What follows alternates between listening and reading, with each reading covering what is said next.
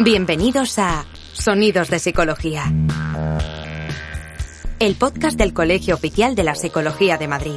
Un espacio para entender la psicología y el mundo que nos rodea. Buenos días, bienvenidos a un programa más. Bienvenidos a Sonidos de Psicología, bienvenidos a La Ventana. Y hoy eh, tenemos la suerte de contar eh, con una persona que, digamos, nos ha mostrado, nos ha enseñado o nos ha comunicado algo acerca de la salud mental y no precisamente desde la parte que, venimos, eh, digamos, mostrando aquí, ¿verdad? En la ventana. Eh, y hoy contamos con una persona que ahora nos va a presentar Julio eh, y que nos va a contar un poco acerca del proceso también de conocer la salud mental desde otro punto de, vista. ¿Cómo estás, Julio?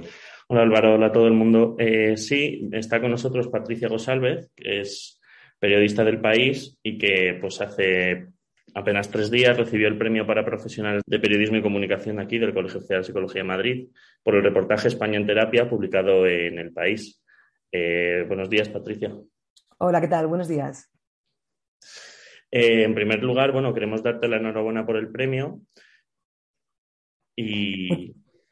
No, iba a decir que muchísimas gracias, porque la verdad es que ha sido un premio eh, muy especial eh, todos los premios molan, ¿no? Eh, pero cuando te dan un premio un grupo de expertos por un tema en el que tú has aterrizado un poco como una paracaidista, ¿no? En el que tú no eres especialista, pues llena especialmente de, orgullo, ¿no? Saber que estaba, que estaba bien hecho y que lo habías entendido bien. Pues muchas gracias a nosotros, como creo que a la mayoría de la gente que lo leyó, fue un artículo que, que sirvió mucho para, bueno, pues para poner en práctica una realidad y mostrar una realidad que quizás los profesionales sí tenemos algo más enfrente o que nos fijamos algo más, pero que para la mayoría de la población quizás no lo era tanto en ese momento. Eh, publicaste el artículo el 14 de noviembre del año 2021, después de, la pandemia. Y en el artículo charlas con varios profesionales de la salud mental acerca de casos reales que esas personas están llevando o han llevado. Eh, representando las tasas de ansiedad y depresión. ¿Qué impresión te dieron en aquel momento los profesionales y los casos que, presentaban? Pues mira, nosotros teníamos desde el principio, cuando ya pensamos la estructura de hacer una cosa de cada día un caso, ¿no? cada día a la semana, escogimos siete profesionales, los siete casos que escogimos son los que, los que más habían multiplicado eh, post pandemia. Y, tuvimos mucha atención en coger casos que no fuesen extremos, es decir, en, en coger casos que todo el mundo a nuestro alrededor, porque así es como surgió el, tema, en una charla un poco del equipo, diciendo, es que estamos mal, es que está todo el mundo fatal, es que mi prima no sé qué, mi hermano tal, en el grupo de WhatsApp de padres están diciendo que tal, ¿no? Entonces tuvimos mucho cuidado en escoger temas muy, muy comunes, ¿no? Em, y la verdad es que fue fácil, fuimos a buscar los datos de qué casos había multiplicado más llamé a especialistas, pues llamé al colegio, llamé al consejo de psicólogos, para que me buscasen como alguien que, daba esos, esos, casos en concreto, pues un niño, un, experto, en depresión, un experto en, trastornos de alimentación, y, y, fuimos llamando a los especialistas y la verdad es que fue muy fácil encontrarlos, porque claro, estábamos hablando de casos paradigmáticos, no de casos eh, extremos, ¿no? Y, todos fueron súper amables. Yo les expliqué un poco el concepto del tema. Esto es de estos temas que, tienes que hablar con la fuente antes, ¿no? Que no puedes atracarles así. Entonces yo hablé con todos largo y tendido, les expliqué lo que queríamos hacer, les expliqué que quería casos muy cotidianos, pero que quería que me hablasen de alguien en concreto. Por supuesto, sin sacar el nombre ni ningún dato que pudiese revelar quién era ese paciente, pero, pero que me parecía muy importante que más que su visión como como terapeutas en general, hablando de, la mayoría de gente que reciben, que hablasen de alguien en concreto para ponerle como, como alma a esa narración, ¿no? Y creo que sí que era muy importante em, que tuviesen a ese paciente en la, en la, cabeza. Entonces les llamé a todos como una semana o dos antes y les dije, pensar en Pepito, no me digáis que es el nombre Pepito, pero pensar en esta persona que conocéis, que lleváis tiempo tratando y me contáis su historia y su, y su evolución, ¿no? Porque así va a quedar pues, pues más real, más, con más vida, ¿no? Y creo que eso es eh, mucho de lo que funcionó. O sea, fue un tema fácil de hacer en el sentido que los terapeutas con los que hablé eh, dieron mucho de sí. O sea, luego estuvimos hablando mucho rato con cada uno, pues una hora y media o dos, eh, pero, pero claramente ellos tenían en la cabeza un paciente en concreto. Y, y, eso lo hizo mucho más humano y mucho más cercano. ¿no? Creo que les debo un, un tema a los, a los, terapeutas en general, psicólogos y psiquiatras, porque la pregunta que, me quedó a colación de hablar con todos ellos es quién cuida al que, a, los a quienes nos cuidan, ¿no? Mm. Eh, y se les notaba que todos estaban bastante sobrepasados de trabajo y de, y de, tener que llevar muchos casos difíciles, pero cotidianos al mismo tiempo. Entonces creo que ese, lo tenemos de pendiente, hacer uno sobre, sobre eso, quién cuidar a quienes nos cuidan. Sí, sí, además es un tema que hemos tratado aquí en el, podcast y que ha dado para mucho. Eh, no, nosotros creemos que además esa, realidad sí que se, plasmó muy bien a través de, los casos y yo creo que eso acercó mucho, digamos, una visión. Pues sí, al ser casos reales, ¿no? Pues te, imaginas, ¿no? Y te pones también un poco en la piel de, esas personas. Eh, también nosotros cuando, a pesar de que, bueno, no eran casos extremos, pero eran casos muy complejos y muy, y, mm. bueno, o sea, quiere decir, eh, digamos que ya solo leyéndolo te remueve un poco eh, sea psicólogo o no, ¿no? Eh, estábamos pensando también, cuando lo estábamos leyendo, eh, eh, en cómo te debiste sentir tú en todo el proceso de escritura, porque yo entiendo que, tú vas ahí, te empiezan a contar esas historias que son tan, a veces tan fuertes o a veces tan, aparte que ya estás rodeada, ¿no? En tu vida cotidiana también esas historias, pero te lo empiezan a contar como de una manera más, oye, esto pasa y entonces estábamos pensando, ¿cómo fue el proceso de, escritura para ti del artículo? ¿te, estuvo saltando alguna emoción en particular o...? Sí, o sea, para mí de hecho la pandemia fue un momento como muy complicado. Yo escribí ese tema, lo dije en la entrega de los premios, ¿no? Entre los agradecimientos, se lo agradecí a mi propia terapeuta, ¿no? Eh, que me ayudó a navegar, ¿no? Este, este, este pozo, esta oscuridad, ¿no? Eh, pues pandémica, de, volver a lo de antes, de todo lo que habíamos dejado en el camino y así. Entonces me removió muchísimo porque lo estuve en un momento un poco, un poco complicado personal y, me, removió, me, removió, muchísimo, em, porque veía a la gente que conocía, pues cuando hablando con, con, con el psiquiatra que, que, que, trataba al señor que había perdido a su mujer, ¿no? Pues veía a mis padres, veía a los amigos de mis padres, em, pero te diré que lo que más me, o sea, lo que me llevó a las lágrimas, lloré un par de veces, ¿eh? Haciendo el reportaje, hablando con los, con los terapeutas, pero lo que me llevó más a las lágrimas fue, un detalle súper, em, pues, fácil lo normal, ¿no? Un detalle súper normal que me contó la, terapeuta infantil. Mm. Eh, con todos te diré, eh, yo me enrollo mucho en general, pero con todos los terapeutas al final acabas hablando de ti mismo, ¿no? O sea, es que sí, era imposible, ¿no? Acabas de, de, ellos mismos y de mí, ¿no? Entonces, con todos fue como una conversación muy, muy amplia, más allá de, de solo el caso. Y con la terapeuta infantil estábamos hablando de los niños, yo tengo, yo tengo dos niños pequeños y lo pasamos en un, en un piso, el confinamiento, y contando un detalle, ya tenía un caso terrible de un niño que no quería ir al baño en el colegio y que se, se echaba gel todo el rato y que tenía como un, como un toque un poco, un poco bestia post-pandémico de lo que había aprendido. Pero fue un detalle muy fácil, o sea, muy, muy, muy normal el que me, me, emocionó especialmente, que es que contaba que la madre se había dado cuenta porque durante el confinamiento tenía unos ataques de amor el niño como muy locos, ¿no? Como unos abrazos muy desmedidos, como una especie de cariño de que te, quiero tanto, no te puedo soltar, unos abrazos muy... Y yo esto lo había hablado con mis amigas de, no notáis a los niños como demasiado cariñosos, ¿sabes? Nos abrazan como con una, ansia, ¿sabes? Y unos besos. Y cuando me contó que, claro, me, el razonamiento de eso, pues el miedo a la muerte, el miedo a lo de fuera, el hiperapego por tal. Pues sí, sí me emocioné, me emocioné bastante porque creo que los niños lo han pasado, lo han pasado fatal. Mira que son resilientes, que se dice ahora mucho, ¿no? Pero, pero creo que fue un momento muy complicado si tenías niños metidos en casa y además un trabajo exigente, ¿no? Fue, fue complicada la, la brecha parental los que lo hicimos con niños.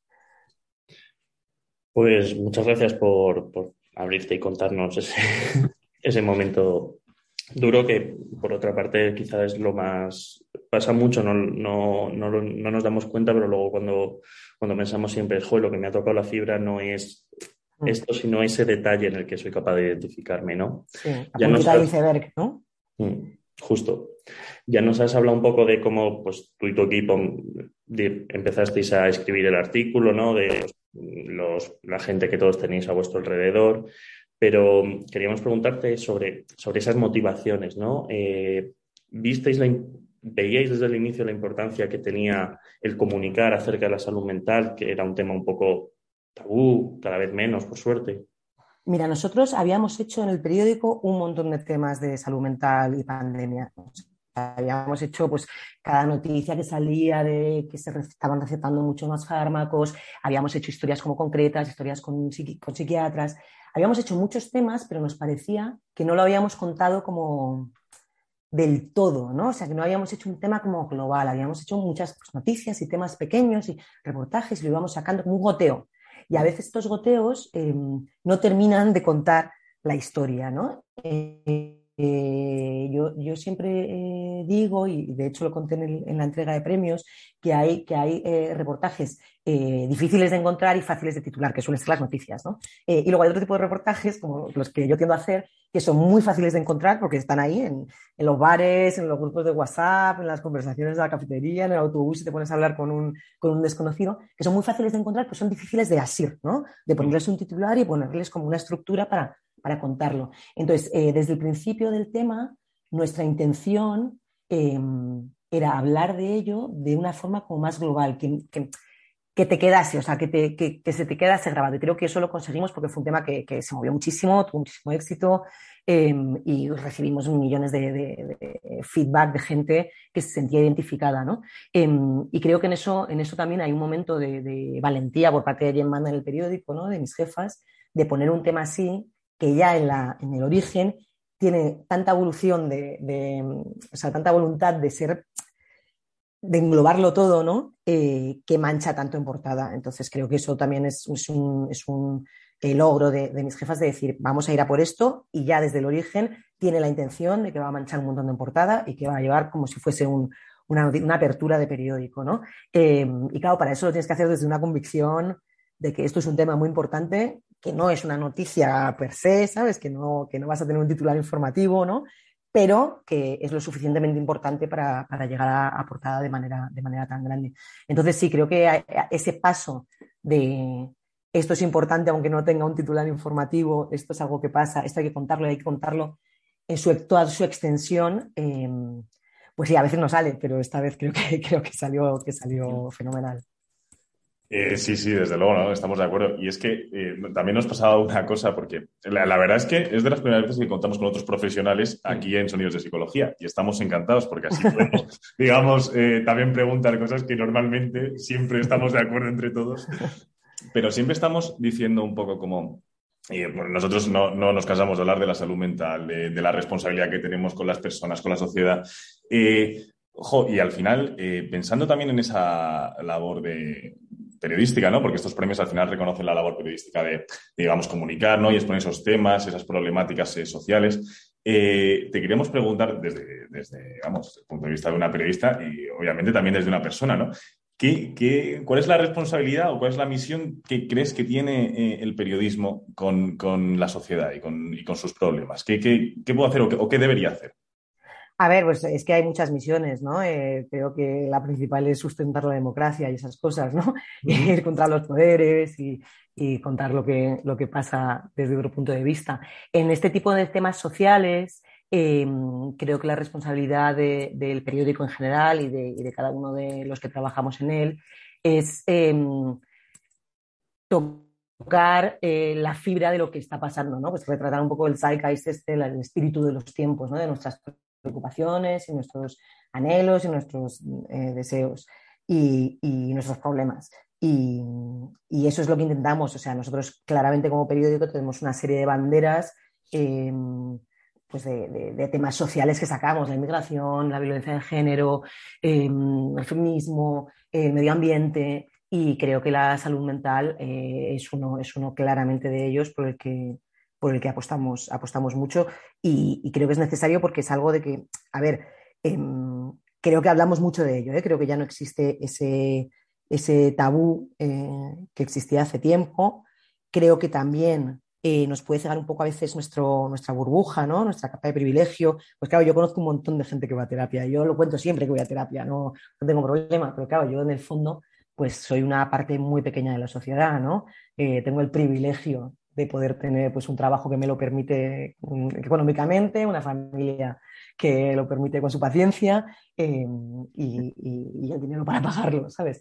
O sea que, igual no es tan normal eh, vivirlo así en, fuera de mi burbuja y esto es lo que creo es importante, ¿no? Contar, salirte un poco de la burbuja y ver lo que, lo que está ahí vibrando en la sociedad y, claramente la salud mental es una de las banderas del país. Es que yo, yo quiero, o sea, es un gusto que te hablen de salud mental, pero desde otro lado y te hablen también, porque bueno, estamos acostumbrados todo el rato a hablar entre nosotros y al final. es, un poco, es un poco esa burbuja de la que hablas, ¿no? Sí. Eh, nada, queríamos agradecerte porque eh, es fantástico que te hayan dado el premio, era fantástico el artículo y la verdad es que estamos seguros que los siguientes sobre sean los que sean, incluido el cómo se cuida la salud mental del cuidador, eh, seguro que van a ser igual o mejor de buenos.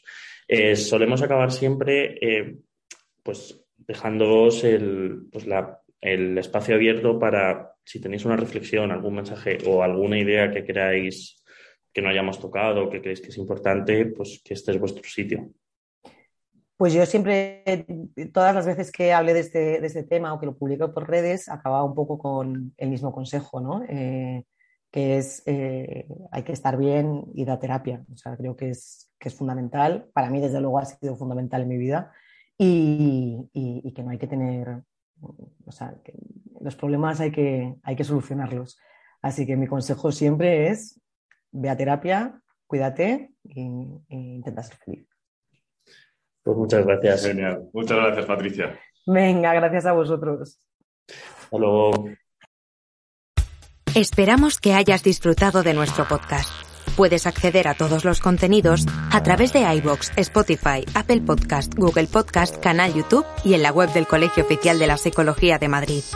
Te esperamos en el próximo episodio de Sonidos de Psicología.